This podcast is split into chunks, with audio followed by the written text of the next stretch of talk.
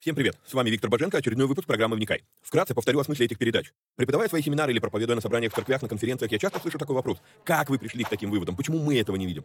Я заметил, что у людей в голове часто лишь набор вырванных из контекста строчек из Библии. Нет какой-либо системы, нет всей картины Писания в деталях. Многие слепо доверяют догмам, не проверяя, есть ли у них библейское основание. У меня же стремление сложить единую картину всех этих пазлов и увидеть, что же Писание действительно говорит, а чего не говорит. Багаж размышлений стих за стихом почти по всему Писанию я и выкладываю в этих видео. Важное предостережение. Не стоит воспринимать эти передачи как конечное учение. Цель этих эфиров лишь только показать, как можно разбирать Писание, ознакомиться с известными мне версиями, выдвинуть свои. При этом предупреждаю, что эти передачи могут быть опасны, так как могут выдвигаться еще сырые, невыверенные идеи.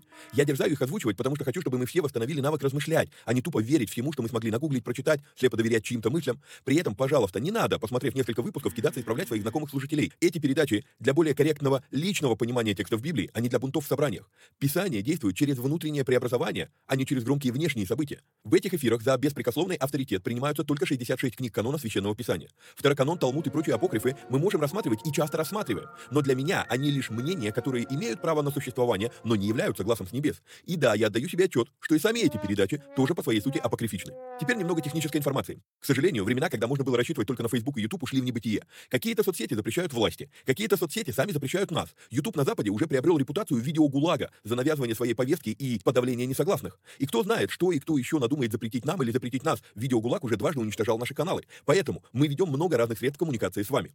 Если вдруг что случится с нашими социальными сетями, помните, что есть сайт успехвбоге.рф, где можно подписаться на рассылку и всегда быть в курсе новостей. На данный момент мы используем четыре платформы для видеоматериалов. Odyssey, Rutube, Zen и Rumble.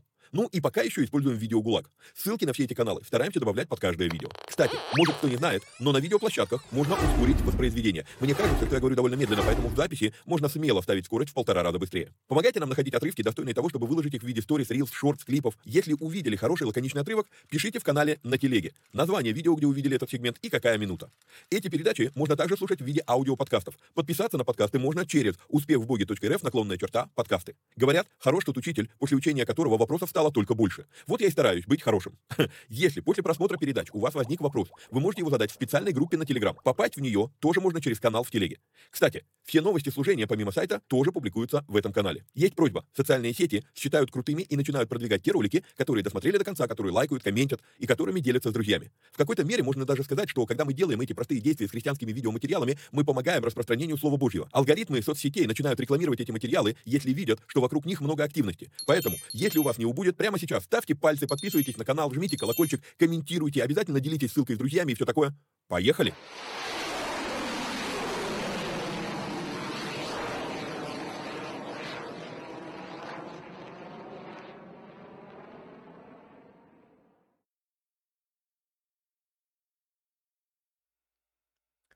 То в мед.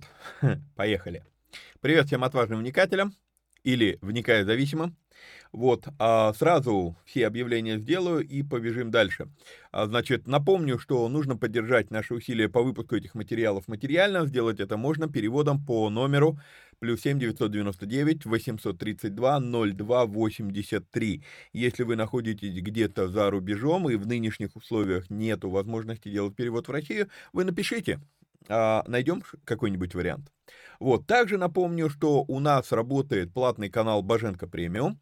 Вот, а в нем мы делаем три вещи. Мы в нем выкладываем переводы проповедей нашего любимого епископа Тиди, а выкладываем раз в две недели, но зато полные версии а, проповедей. Говорил уже об этом. Некоторые проповеди прям вообще прикольные, по час 45 даже и так далее. Вот. А также для участников этой группы у нас а, идут отдельно а, нефтяки, так называемые. Вот, а, это вещи, когда я увидел что-то в Писании, увидел, что это своевременно сказать именно сейчас, но до а, этой главы во вникайках мы дойдем еще не скоро, или мы этот текст уже прошли, а я что-то новое увидел. Вот, э, стараюсь такие вещи транслировать туда.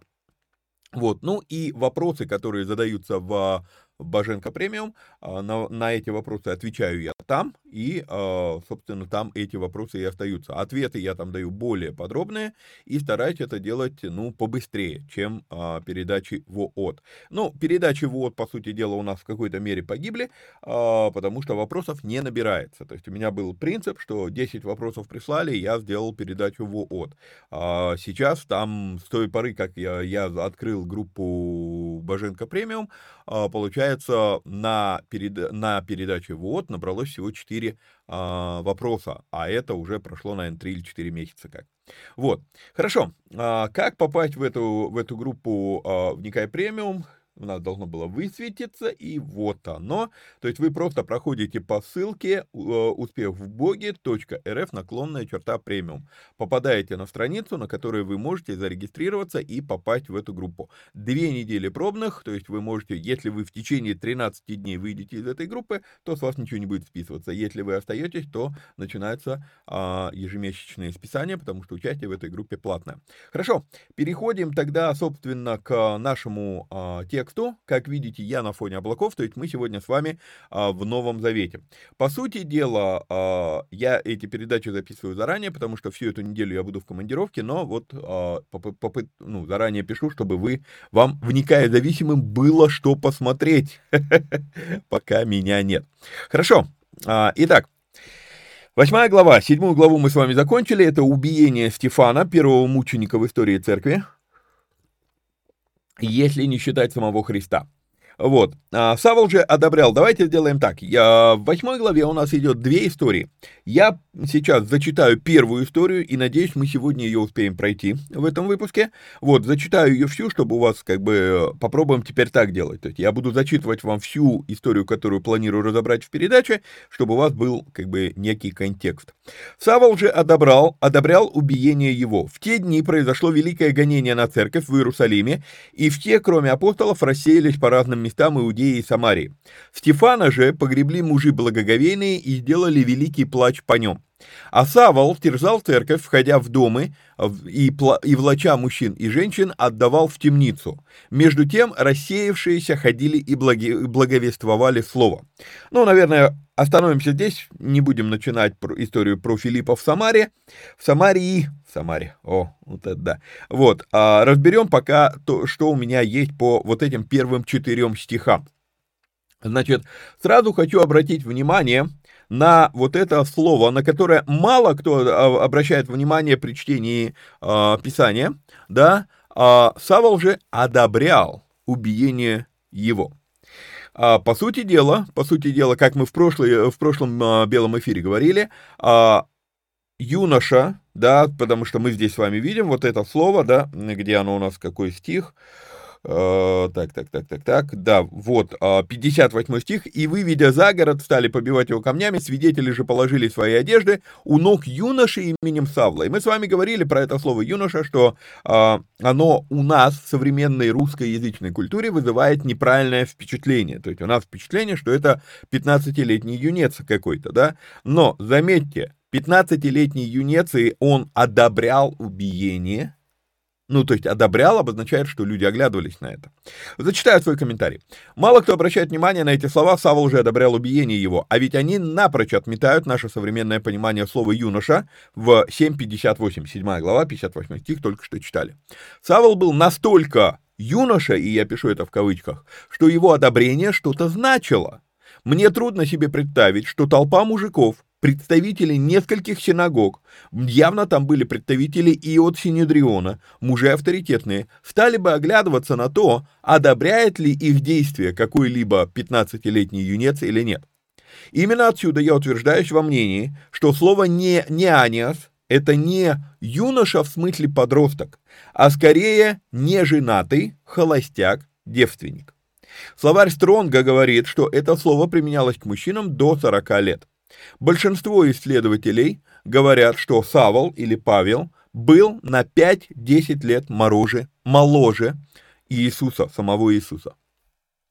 Убиение Стефана датируют на четвертый-пятый год по смерти Иисуса. Там идет дискуссия, кто не в курсе э, и, не, и не стоит, наверное, в нее, в нее вникать, кто в курсе упомяну, чтобы вы не думали, что я вдруг этого не знаю, да, вот, э, есть дискуссия, что на самом деле Иисус родился где-то плюс-минус в четвертом году до Рождества Христова. ну, это смешно звучит, но как бы есть, есть подозрение, что была календарная ошибка и что Иисус родился э, якобы раньше. Нам это сейчас не важно для того, чтобы попытаться построить э, логическую некоторую цепочку событий и выяснить, сколько же времени, сколько же лет а, Савлу. Значит, если мы начнем вот нулевой год, да, вот от Рождества Христова идет отсчет, да, но, на новой эры, соответственно, вот, ну, нулевой год, Христос родился. Где-то через 4, а, че, где-то через 5-10 лет рождается Савол, который гонит церковь. Okay? Иисус прожил 33 года, мы это четко знаем. И получается, что на момент, когда, а, когда а, Иисус был распят, Савлу 23-28 лет. Но до убиения Стефана по смерти Иисуса прошло еще порядка пяти лет. То есть получается, что на время вот этих событий, когда мы с вами читаем, что Савол одобрял убиение его, ему порядка от 28 до 32 а, лет. Где-то так, 32-33 может быть. Теперь, а, будем просто говорить. Павлу в это время, Савлу в это время, плюс-минус 30 лет. Если он из семьи фарисеев, учился он на фарисея, скорее всего, с 5 лет. А, то есть его в 5 лет отдают в школу, а, в школу фарисеев, потому что он из семьи фарисеев, он говорит, фарисей из фарисеев. Okay? Вот, получается, что как минимум 25 лет он учился на фарисея. То есть, получается, он уже к этому времени был достаточно матерым, ну, а, членом секты фарисеев, назовем это так. А так как он учи, ученик Гамалиила, потом мы с вами узнаем, и судя по всему, вот на данный момент он уже ученик Гамалиила, то есть он уже а, является еще и именитым и влиятельным человеком. Ну и опять же вот это слово «неаниас», то есть э, юноша в плане холостяк, в плане, э, мы могли бы сказать девственник, да, то есть в плане неженатый еще человек. Э, уверует он э, не позже, чем через три года после убиения Стефана. Когда мы все вот это собираем вместе, компилируем весь этот стих, да, то есть по частям вот так вот посмотрели, что обозначает это слово а, «одобрял». Теперь собираем это все вместе. А, еще даже не будучи обращенным в веру, мы можем увидеть, что Савол уже сослужил пользу церкви. И вы скажете, ну как же так, ну вот там, убиение и так далее. А, на самом деле, на самом деле, есть некая закономерность. Эта закономерность достаточно а, напрягает, но э, как бы это настолько исторический факт, что никуда ты от него не денешься. Церковь лучше всего растет и развивается, когда на нее идут гонения. И если помнить три неотъемлемых атрибута Божьих, то понимаешь, что вот это гонение, которое Савол устроил, оно оказалось некоторым пинком, священный пендаль я это называю, а, засидевшимся на одном месте людям, которым вообще-то Иисус сказал, что им надлежит идти из Иерусалима в Иудею, Самарию и даже до края земли. Вот после убийства Стефана Савол взялся с рвением гнать церковь. Поэтому они пошли, написано, по разным местам Иудеи и Самарии. Иисус им сказал, идите в Иерусалим. Зачем? Для того, чтобы получить силу. То есть он им говорит, вы будете свидетелями мне в Иерусалиме, в Иудее, Самарии и даже до края земли. Иерусалим – это место, где они получили исполнение Духом Святым. Окей? Но потом они там засиделись, застряли.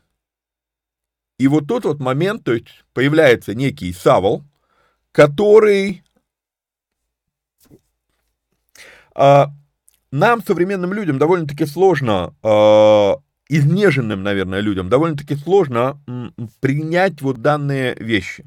Но если вы смотрите Ветхий Завет, у нас недавно была дискуссия по поводу вот этой всей мобилизации, всех этих военных событий, и я показывал вот эти примеры, а, но это тоже было в премиуме, а, что Бог использует иногда а, странные, непонятные современным изнеженным людям вещи. Например, он использует языческие народы для того, чтобы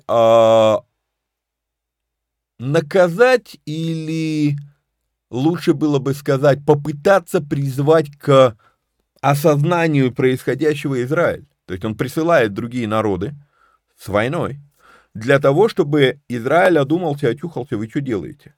Из-за язычества, да, в итоге, в итоге, а, когда Израиль так и не одумался и не очухался, сначала Ассирий, Ассирийская империя уводит 10 колен в плен в рассеяние, а потом Вавилонская империя приходит и забирает Иудею, а, и кто там у нас был, Вениамин, да, вот, два колена оставшихся.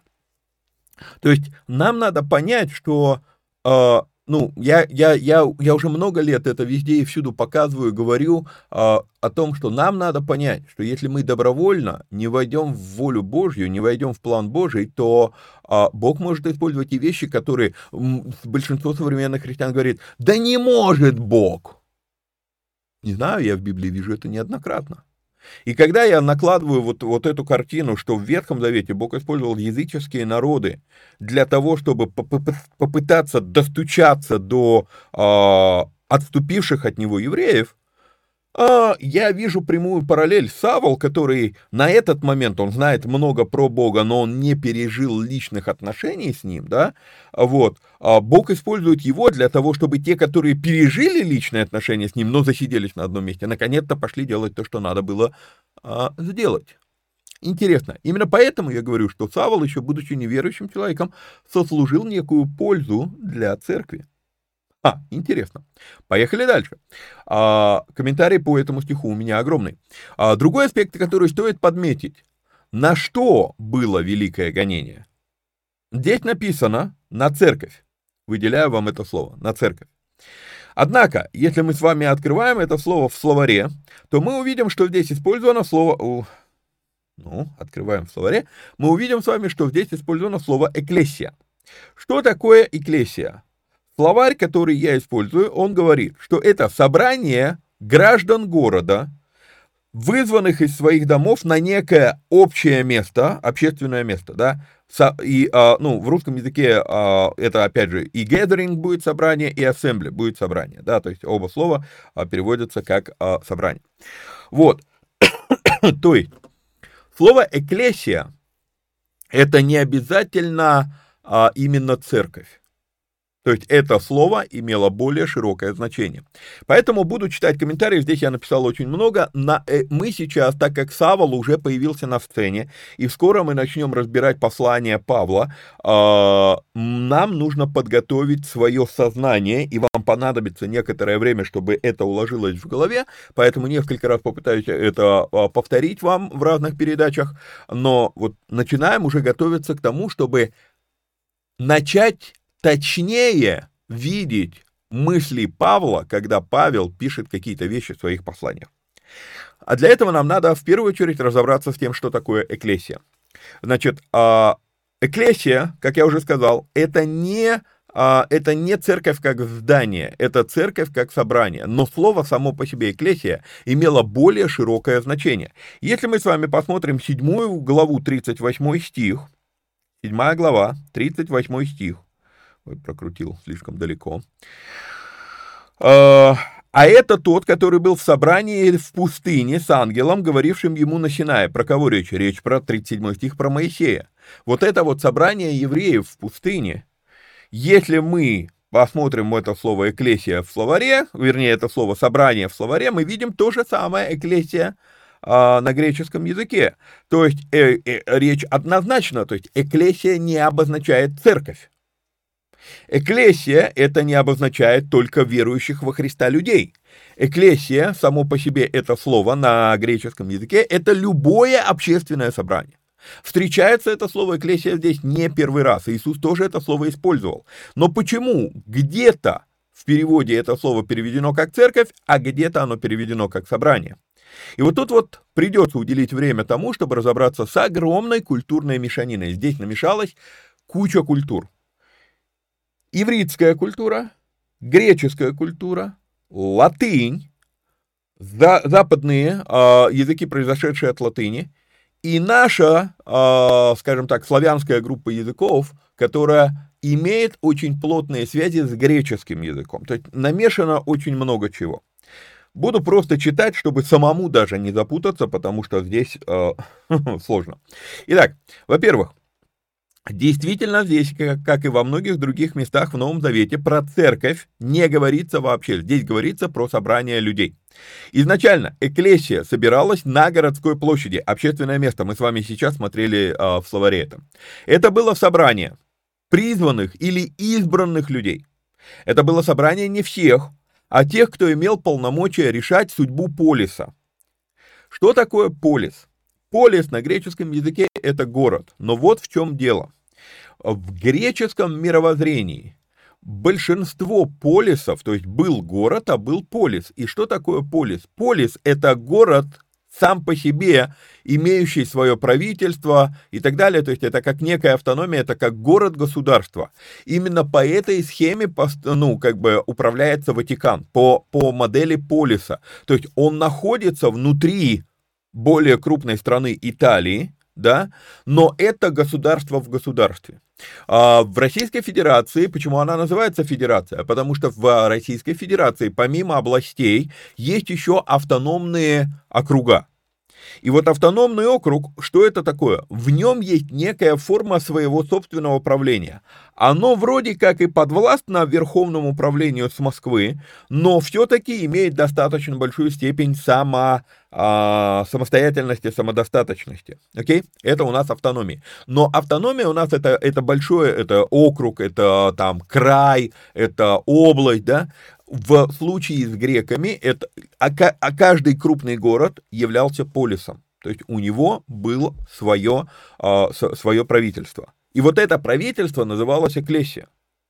Это не то правительство, как мы сегодня это э, понимаем, это некий совет старейшин города, что было, в принципе, свойственно и в Ветхом Завете. Мы это с вами разбирали, разбирали в книге Руфи, например, да, что значит сидеть у, гора, у ворот города, да, это площадь, при воротах внутри города площадь, на которой сидят старейшины города, и они решают э, аспекты города. Так вот, очень интересно, читаю. Эклесия города собиралась, чтобы сформи- сформулировать политико.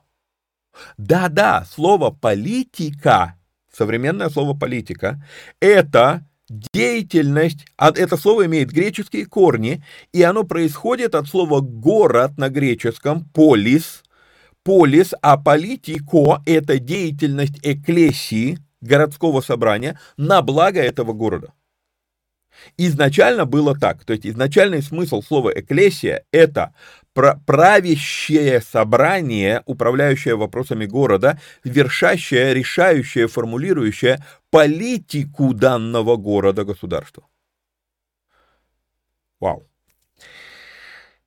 Поэтому Исходя из этого, говорить о аполитичности христиан – это просто не знать историю церкви. К сожалению, вынужден в очередной раз подчеркнуть, что для нас, для протестантов, Лютер важнее, чем истоки церкви. И, ну, как обычно, у любого идолопоклонства есть своя цена. И когда а, то, что сказал Лютер, а, возводится в канон, выдал, то мы что-то теряем, мы что-то платим за это. Что мы платим? Мы теряем свои корни. Задумайтесь над этим. Постепенно, с годами, слово «эклесия» сменило смысловую нагрузку, что и привело к выводам, которые сделал Лютер, кстати говоря. Вот. А, это слово закрепилось именно за собраниями христиан. Но почему это произошло? Это произошло после того, как христианство было принято, признано государственной религией, в итоге получилось, что именно христиане и составляли вот эту эклесия в полисах, и именно христиане, будучи членами эклесия, занимались политикой, политика, да, не, не, э, не ну, окей, политика, на русском языке окончания так не сработают, вот, а как на греческом, э, вершили политику города. В итоге получилось именно к это, именно вот злоупотребление, против чего двигался Лютер, злоупотребление властью со стороны а, канонической церкви. Я прекрасно понимаю, что он пытался сделать. Он, он боролся со злоупотреблениями той властью, которую, которой церковь оказалась наделена. Теперь проблема заключается в том, что современный протестантизм злоупотребляет учением Лютера и, по, и, и метнулся в другую крайность. Из одной крайности пошли в другую крайность. Вот. Все, хватит на эту тему. Итак, А эклесия – это просто собрание. В старорусском языке слово «собрание» звучало иначе. Не было слова «собрание», было слово «собор». Народ собрался, собрался, собор, собор. Собор – это собрание людей, это не здание. Но вот в чем, вот где начинается смена э, мешанина ситуаций.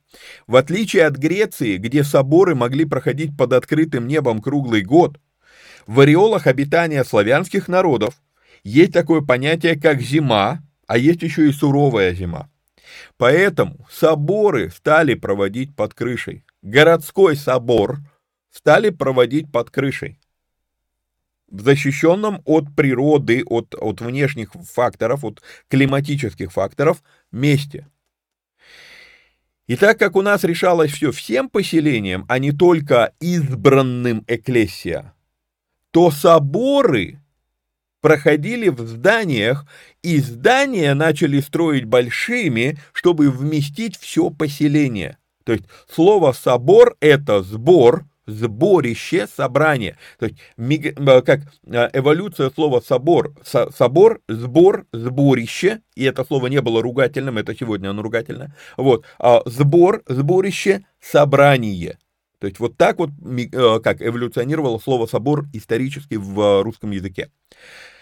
Кстати, отсюда становится понятнее, что такое, почему так называются на русском языке заседания Вселенской Церкви, которые решали вопросы богословия и борьбы с ересями в, втором, в, в, в третьем, в четвертом и в пятом веках.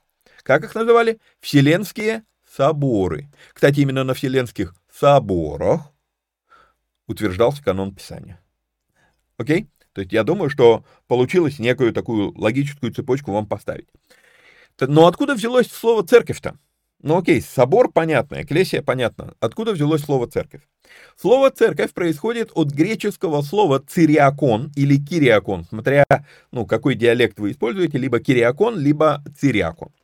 Это слово, в свою очередь, происходит от греческого куриос. Куриос – это Бог. Цириакон или кириакон это Господень, вернее, а, Куриос это не Бог, это Господь. Теос Бог, а Куриос это Господь. И получается, принадлежащее Куриусу, Куриакон или Цириакон, да, э, переводится Господне. То есть слово Цириакон переводится Господне. Чаще всего словом Цириакон называли именно дом, где собиралась на регулярной основе Господня, эклесия, цириакон эклесия. И вот это слово цириакон, оно постепенно мигрирует в слово церковь.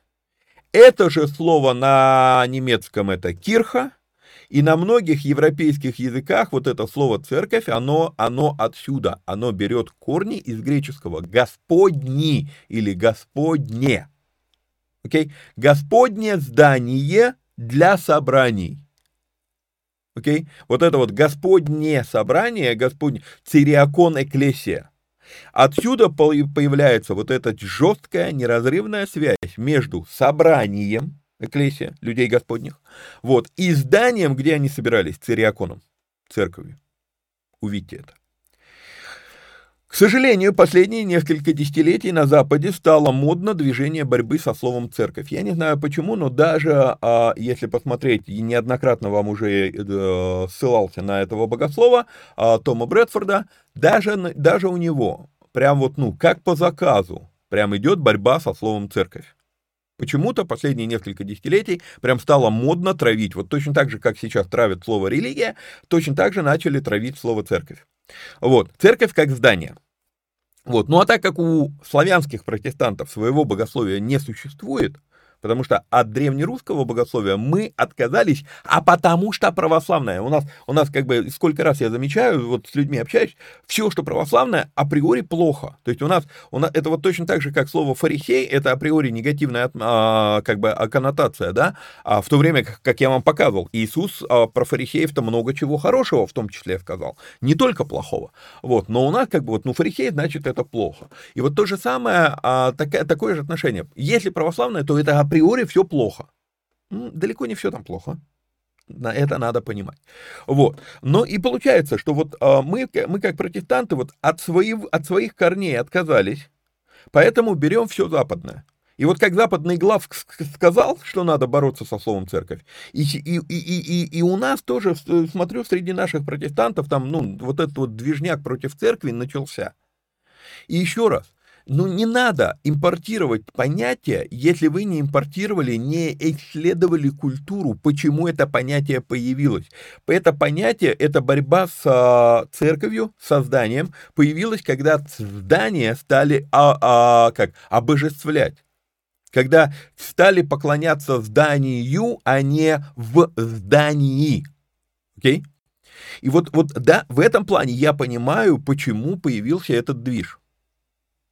Но когда вы берете оттуда идею, но не понимаете, что породило эту идею, то получается разрушительное действие. У нас а, в стране, ну, немногие церкви имеют свои здания, протестантские я имею в виду. При этом а, те, которые не имеют своих зданий, они а, идут в серьезные финансовые нагрузки, потому что помимо того, что есть аренда, есть еще оборудование. Оборудование для того, чтобы провести современное собрание, там нужно поставить звук, нужно поставить колонки, там музыкальное оборудование вынести, провода раз, разложить, пульт поставить, а, поставить ком, какой-то компьютер-проектор, чтобы писание на стенке показывать там и так далее, и так далее. А, и вот это а, основное, основ, а, в основном оборудование рушится, ломается, когда ты его расставляешь вставляешь и убираешь, не в момент работы. В момент работы там в проекторе может лампочка перегореть, например. Ну, сейчас уже многие просто вешают э, эти светодиодные экраны, да, вот. Но, но как бы вот, вот а, в момент работы могла лампочка перегореть, могла струна порваться на гитаре, там, какие-то вот такие вот э, мелкие расходники, да.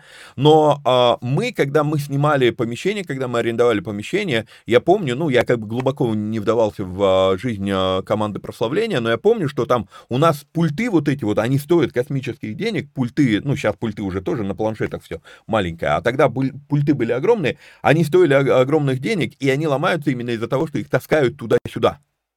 Выносят, раскладывают, шнуры втыкают, а, потом все это сворачивают, а, а, а когда появилось свое здание, один раз пульт поставили, шнуры один раз воткнули, и все, и это на месяца, а то и на годы. И оборудование цело, целое. Более того, сегодня тебе дают аренду, завтра тебе могут отказать в аренде. И тут, получается, а, как бы церковь никогда не знает, сможет ли она завтра собраться.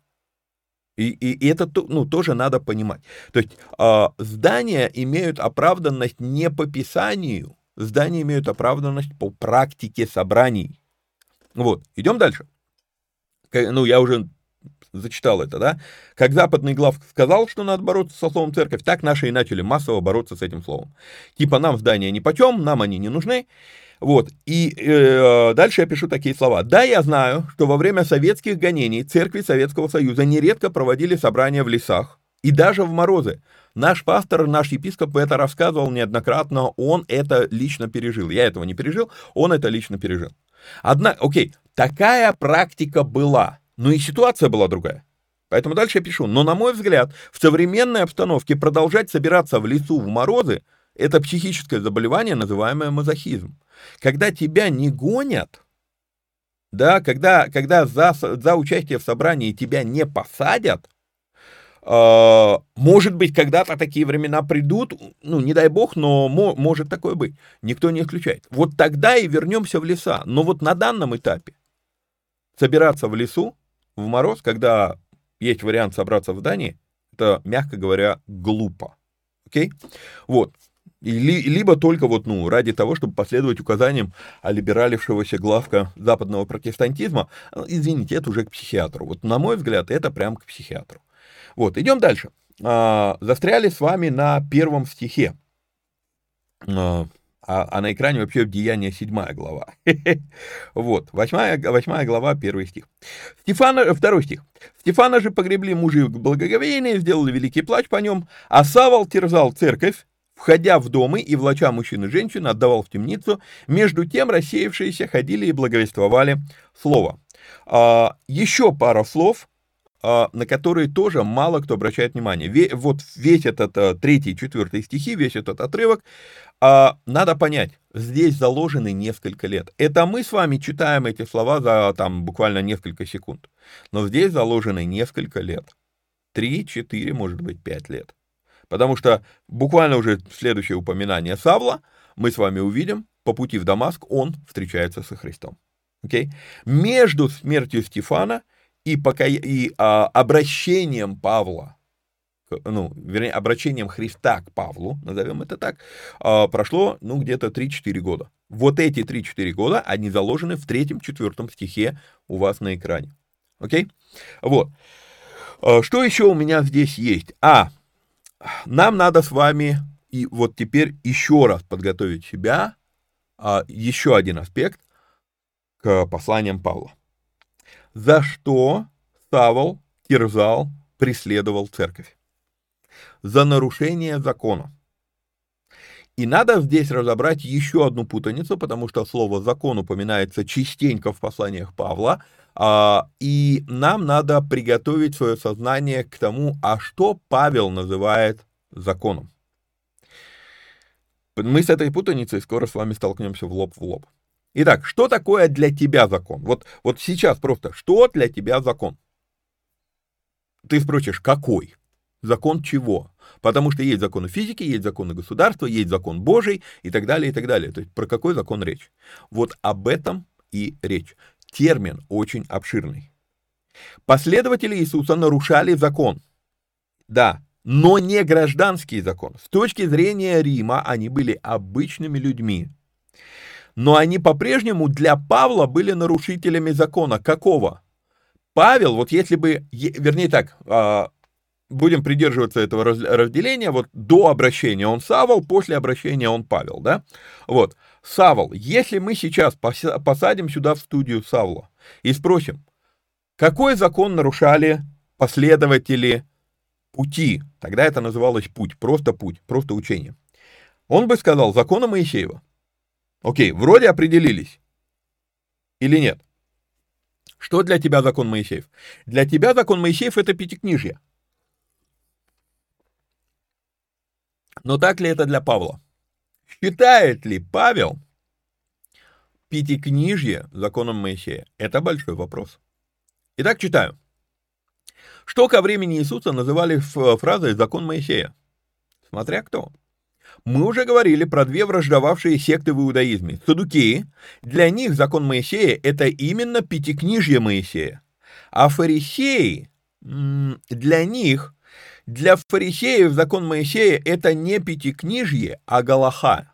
Было бы правильнее говорить не русское «г» – галаха, да, а «га» – гал, галаха, галаха гортанная где-то там г, вот галаха. Что такое галаха? Это первое, и именно в таком порядке приоритетов оно в галахе находится. Первое, обычаи, они же предания, они же толкования. На втором месте стоит устная Тора. Разбирали с вами, что это очень-таки надуманная концепция. По сути, мы могли бы сказать, а, что то, что есть устная Тора, это комментарии на письменную тару, на пятикнижье. А что такое предание и обычаи? А обычаи – это комментарии на комментарии на пятикнижье. Вот это надо понять. И да, я знаю, что я сейчас расстроил очень многих людей, которые стали а, пи, пи, переборщили со своей любовью ко всему иудейскому. А, надо понимать, там много чего полезного можно взять в иудаизме, но не все там так, как они это объясняют. Объ... Говорили уже об этом многократно. Идем дальше. Итак, а, на первом месте обычая, на втором месте устная тара, на третьем месте пятикнижье, и именно в таком порядке. То, что у нас есть сегодня в Библии, у фарисеев, а ныне у раввинов, идет на последнем месте. Это надо тоже понимать. Вот. Итак, внимание, вопрос. Как охарактеризовал себя Павел? Он охарактеризовал себя как садукей из садукеев или как фарисей из фарисеев. Очень важно помнить и понимать, то, в чем Савол обвинял христиан, а, против какого закона Павел потом будет говорить в посланиях? Против Пятикнижья или против Галахи? Очень интересный момент. Итак, слово «закон» может обозначать одно из четырех понятий в Новом Завете. Гражданский закон очень редко, пятикнижье тоже очень редко, устная тара чаще, галаха постоянно. Очень часто. Идем дальше. Сколько у нас? 20 минут. Ну, дай бог успеем про Самарию разобрать. Так Филипп пришел в город Самарийский и проповедовал им Христа. Народ единодушно внимал тому, что говорил Филипп, слыша и видя, какие он творил чудеса. Ибо нечистые духи из многих одержимых ими выходили с великим воплем, а многие расслабленные и хромые исцелялись. И была радость великая в том городе. Находился же в городе некоторый муж именем Симон, который перед тем волхвовал и изумлял народ самарийский, выдавая себя за кого-то великого. Ему внимали все, от малого до большого, говоря, «Сей есть великая сила Божья». А внимали ему, потому что он немалое время изумлял их волхвованиями. Но когда поверили Филиппу, благовествующему о Царстве Божьем и о имени Иисуса Христа, то крестились и мужчины, и женщины.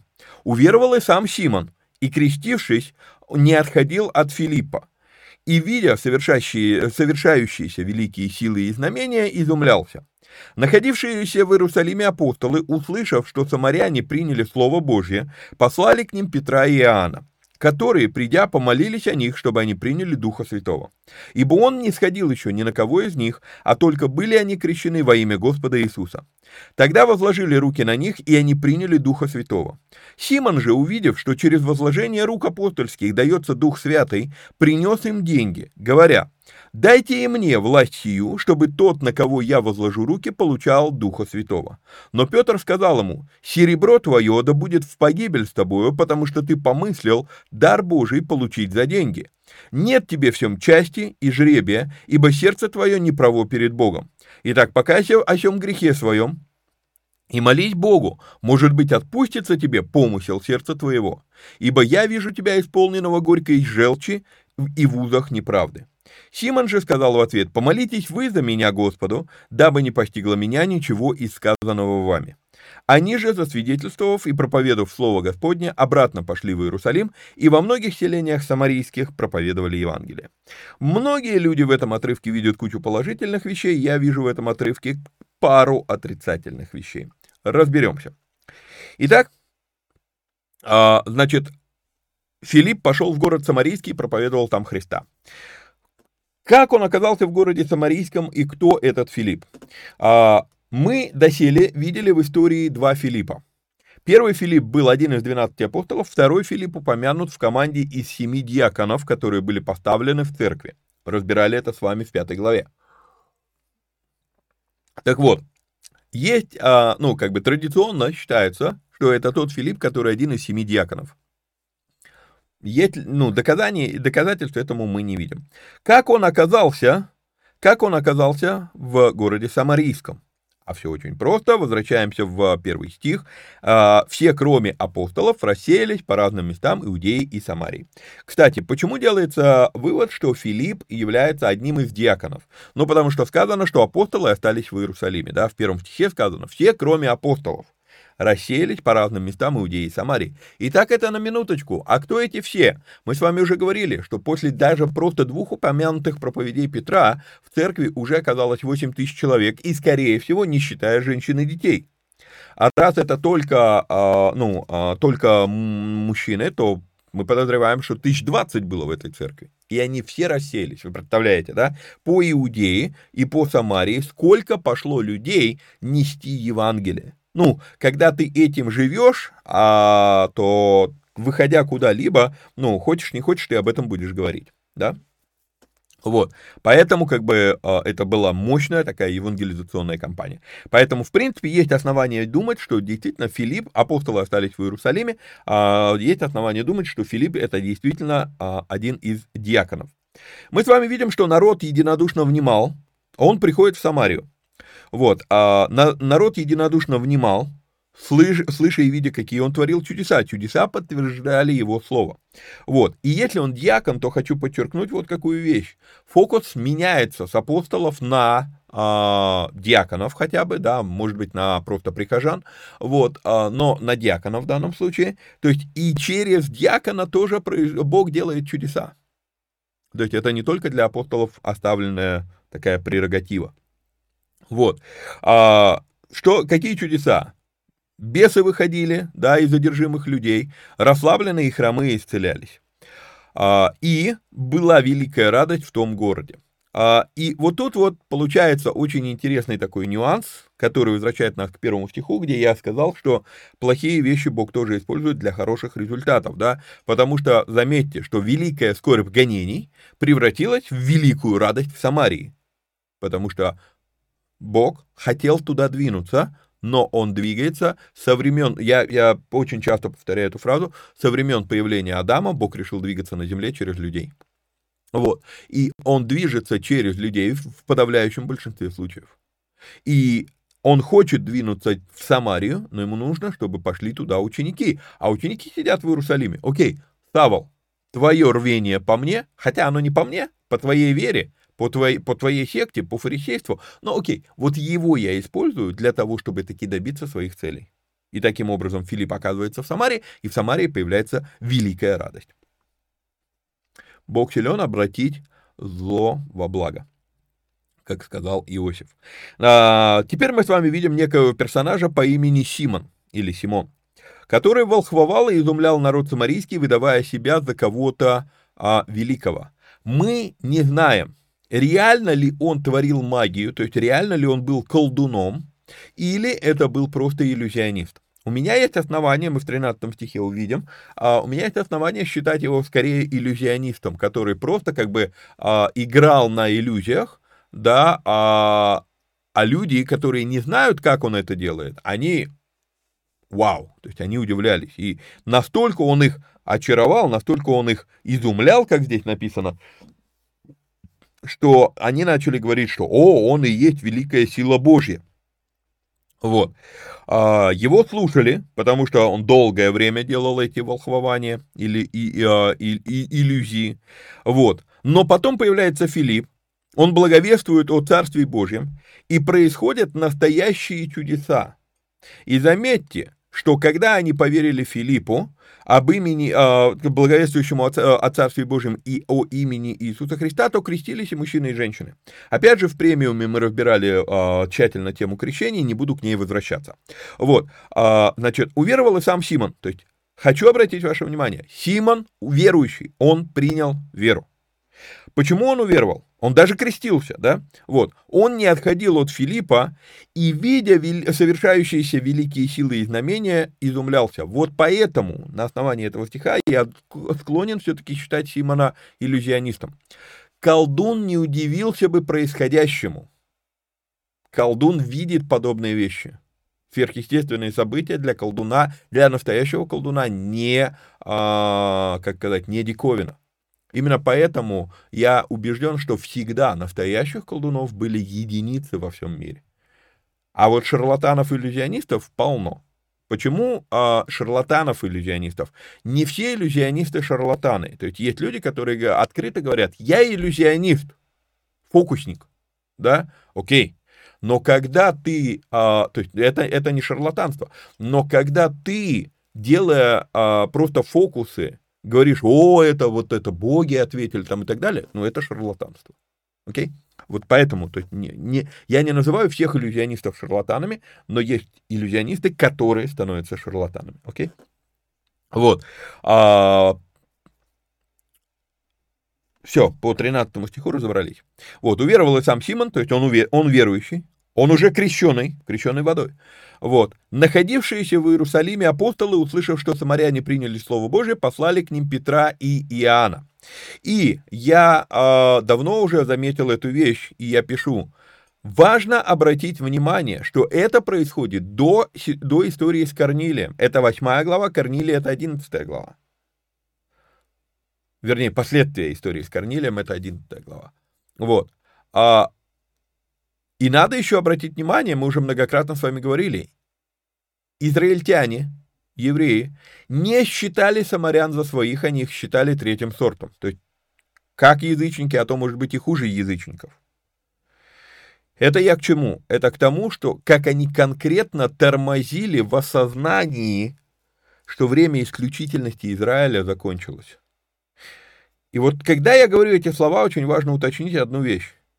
Закончилось время исключительности Израиля, а не время Израиля. То есть до этого был, было движение Божье только в этом народе. Бог использовал другие народы, чтобы достучаться до этого народа, да, но само по себе движение было сконцентрировано только в этом народе. Когда Иисус распятый воскрес, эта преграда, она разрушена. Теперь нету иудея или эллина, да, скажет позже Павел. А, то есть исключительность Израиля закончилась.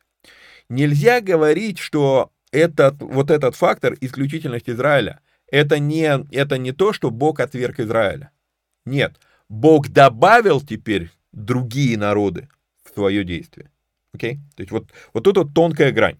Мы увидим некоторые, некоторые отрывки, где будет видно прям в принципе, что, э, скажем так, градус Израиля понижен в Божьем плане. Да? То есть до этого это было чуть ли там не стопроцентное действие только этого народа, да, Теперь получается, Бог приводит другие народы, а градус Израиля понижает и уравнивает народы. это мы с вами увидим, это будет, это, это, это видно. Но это теперь не отменяет того, что все, теперь Бог движется только через, через язычников, как церковь начала думать в IV веке, вот, а, а, а, а евреи отвергнуты. Евреи не отвергнуты, но и, скажем так, обрезаны в своих амбициях. Вот. А, так, то есть находившиеся в, в, в Иерусалиме апостолы, услышав, что самаряне приняли Слово Божие, послали к ним Петра и Иоанна. Да, то есть они приходят туда, молятся за них, чтобы они приняли Дух Святого. И до них все еще не доходит, потому что, еще раз, для евреев самаряне были хуже язычников. И, то, и в 11 главе мы вдруг увидим, а, похоже, и, и язычникам Бог открыл дорогу. Так вы уже крестили самарян Духом Святым, вы о чем? Но опять же, в рамках того материала, который я а, выкладывал в премиуме, я в этом контексте использую слово «крестили Духом Святым». Вот, а, так, а, идем дальше. «Ибо он еще не сходил ни на одного из них, а только были они крещены во имя Господа Иисуса». И тоже там мы разбирали, что а, есть, у меня есть основания считать, что есть водное крещение, есть крещение во имя а, Господа Иисуса, а есть крещение Духом Святым. Это три разные события. И мы это видим, то есть если внимательно читать, как это слово используется, слово бапту и слово баптиза, как они используются в книге Деяний, вы увидите, что это три разных события. Вот. Тогда возложили руки на них, и они приняли Духа Святого. Вот. А, идем дальше. Симон же, увидев, а, что э, через возложение рук апостольских дается Дух Святый, принес им деньги. Когда я готовился к этому эфиру, а, я ну, а, рассматривал некоторые комментарии, и а, Раф Карман, он фокусирует внимание, наше внимание на целях. Он говорит такие вещи, что Симон делал свои трюки ради гордости, ради призвания. Ему тешила мысль, что они говорят, вот это рука Божья, да, где тут. Это, сей есть великая сила Божья, 10 стих да, вот, то есть он, а, он волхвовал и изумлял народ, 9 стих, выдавая себя за кого-то великого. И здесь я согласен с Карманом, что э, Корман, не Карман, а Корма, вот, э, с Корманом, э, что, э, судя по всему, Филипп, э, это, Симон действительно делал это из своей гордости, из, из, ну, ради признания. И поэтому получается, что увидев такую мощную конкуренцию, он решил прославиться на этом событии, да, и поэтому принес деньги. Веская мысль. Веская мысль.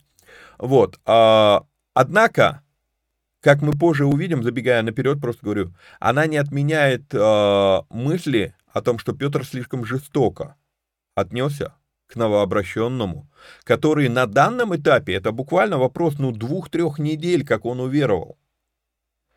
Ну, представляете, да, Самария, э, может быть, сейчас, секундочку, покажу вам. Я даже приготовил это дело.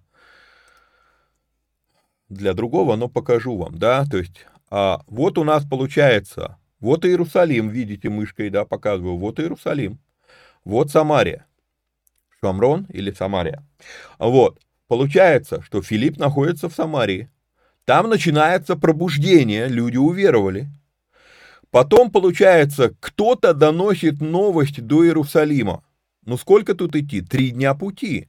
А, то есть сколько-то времени длилось это пробуждение, да, сколько-то дня времени, то есть, ну, это стало заметно, что и Симон тоже уверовал и уже крестился, да, какое-то время прошло, но буквально, то есть, послать за апостолами в Иерусалим, и чтобы Иерусали... э, апостолы из Иерусалима пришли в Самарию, неделя.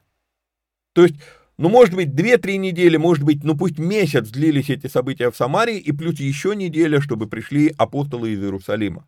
То есть, ну, по времени, по времени, ну, совсем немного. То есть, Симон, мы не можем, мы не можем назвать Симона а, сколь-нибудь, э, ну, таким э, утвержденным верующим, что Петр так жестко реагирует на его, э, на его э, предложение. Вот. 19 стих, возможно, возможно, 19 стих покажет нам и послужит нам некоторым ключиком к Матфея 10 глава, если я не ошибаюсь, то ли 8, то ли 10 стихи.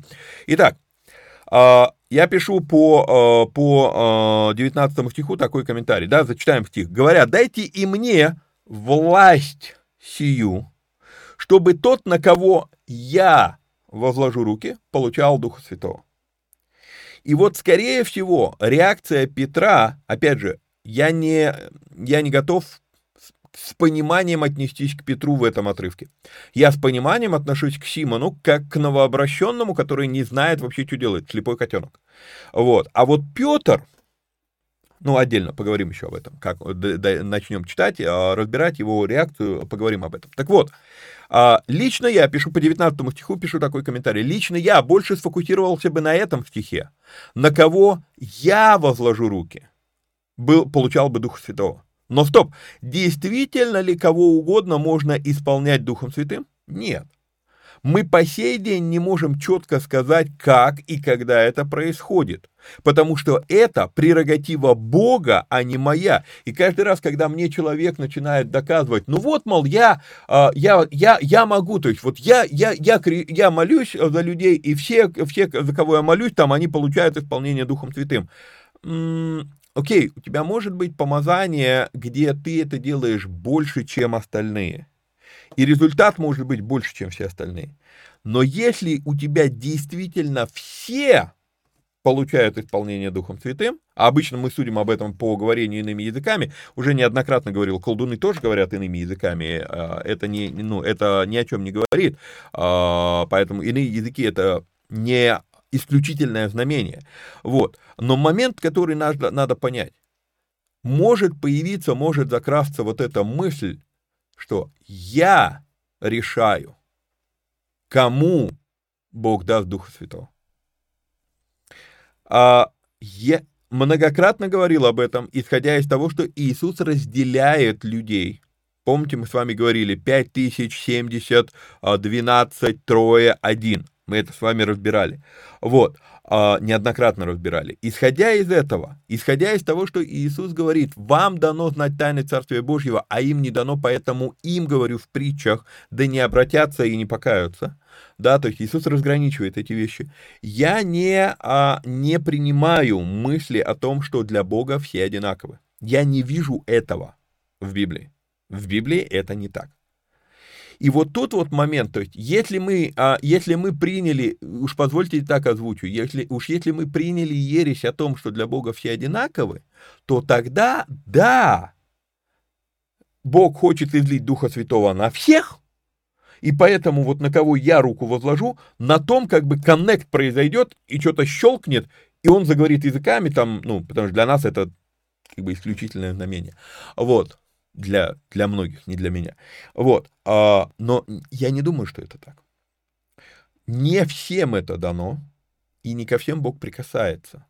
Бог не будет, при... ну, если, если для Бога все равны, то это обозначает нет разницы между грешником и праведником. Библия так не говорит.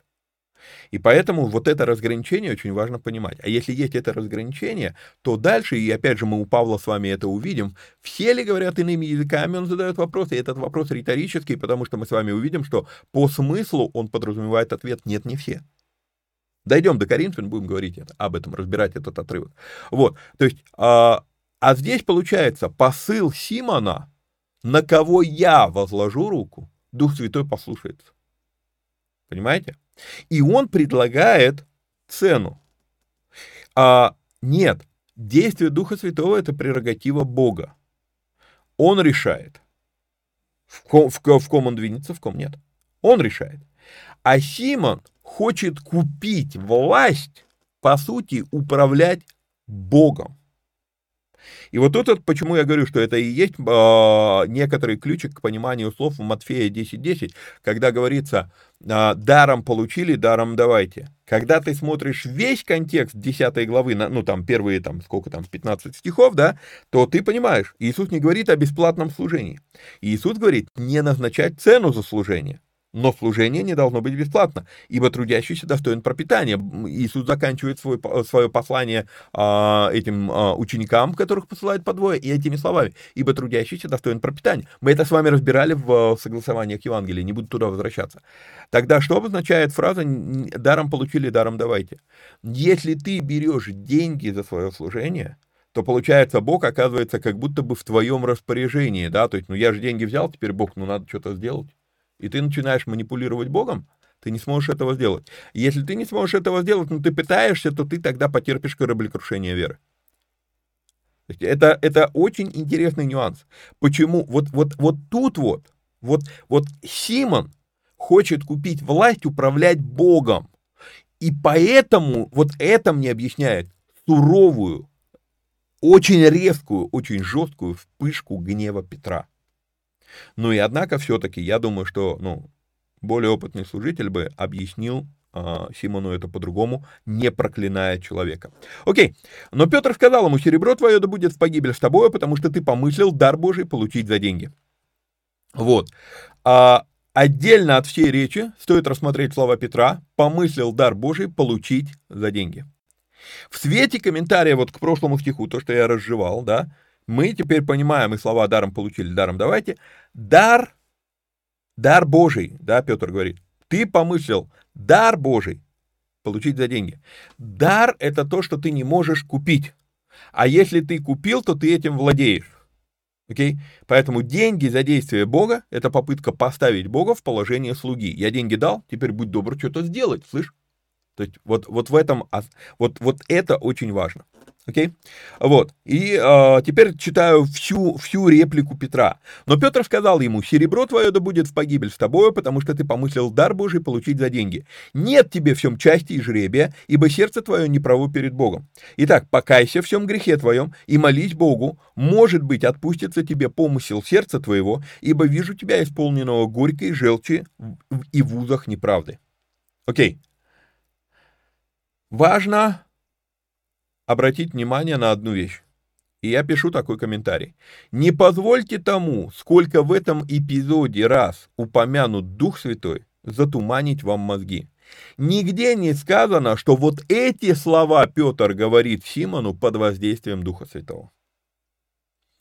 Мы с вами видим, что они были крещены Духом Святым, там исполнены Духа Святого, там вот эти вот упоминания, там это, это мы с вами видим. В этой главе Дух Святой упоминается много раз, ну, несколько раз.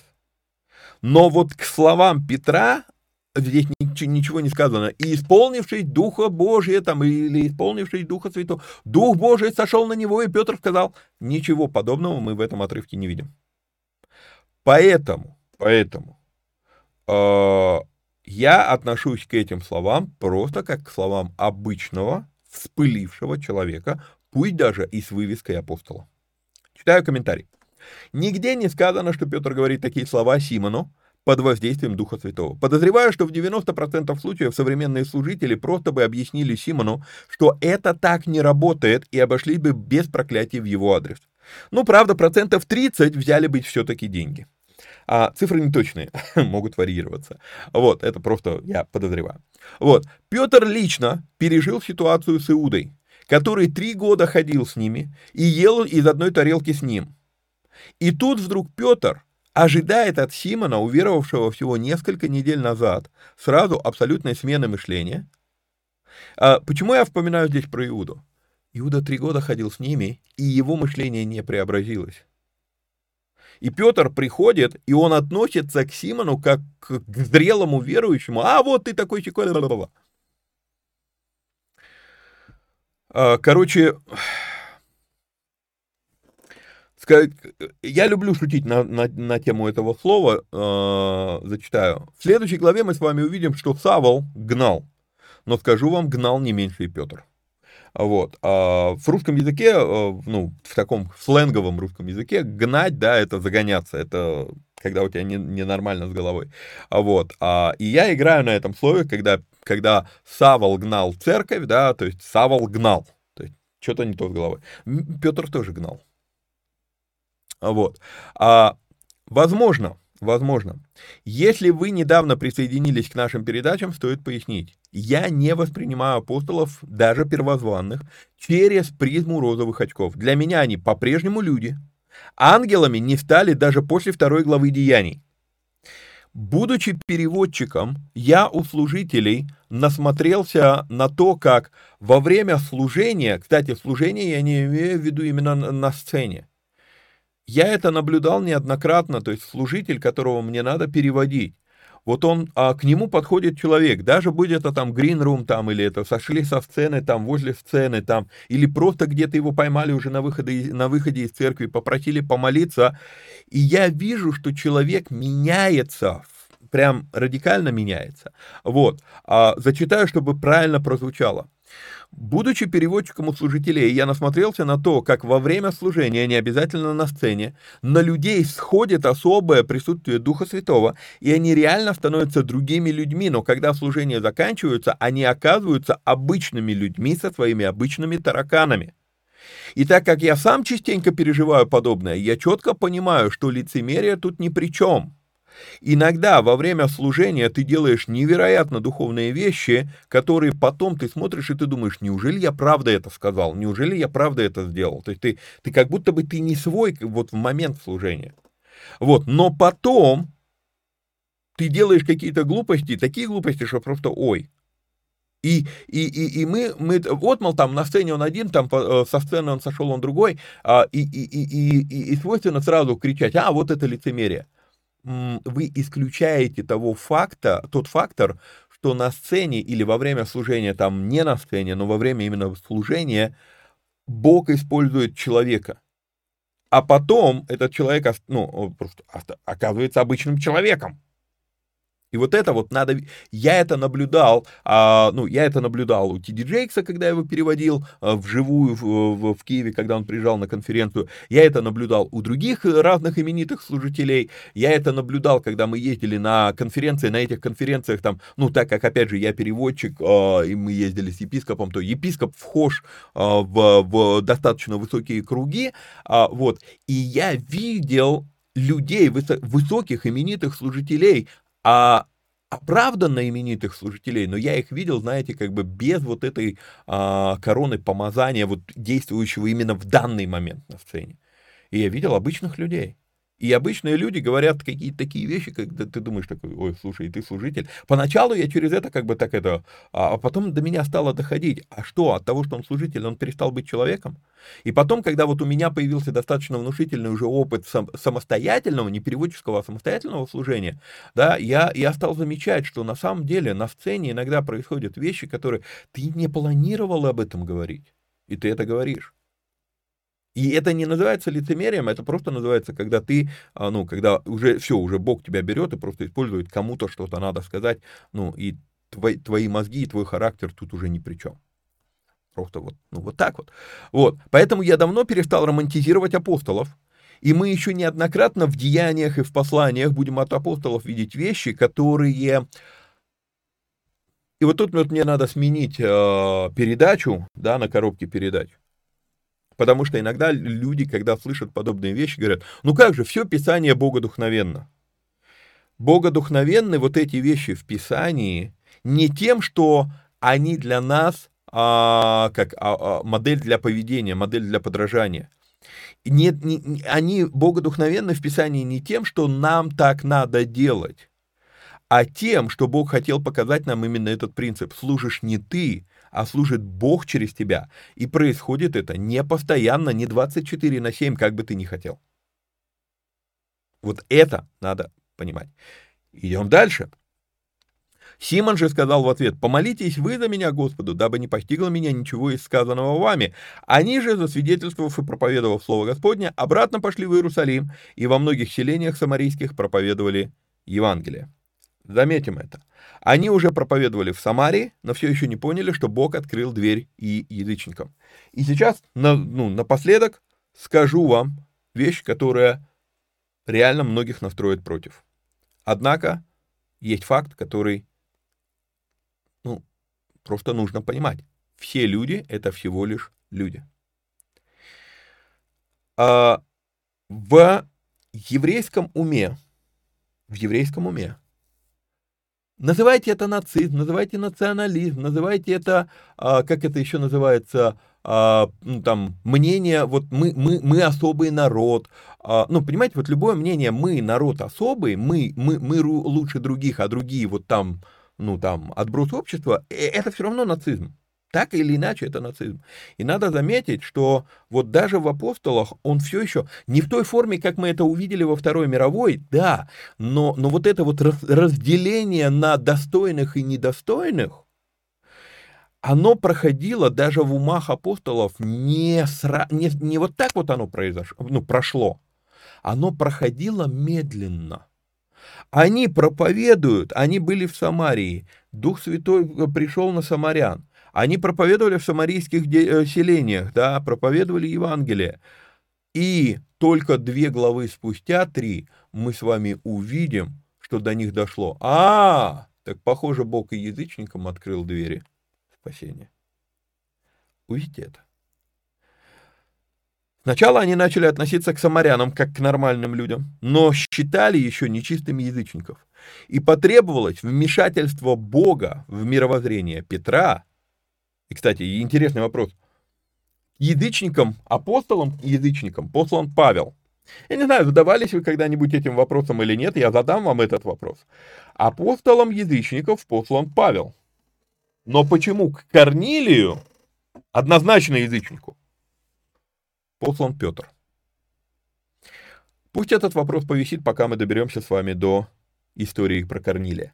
Итак, а, до этой истории еще две главы. На сегодня, на этом мы с вами будем заканчивать. Получилось час 12, достаточно.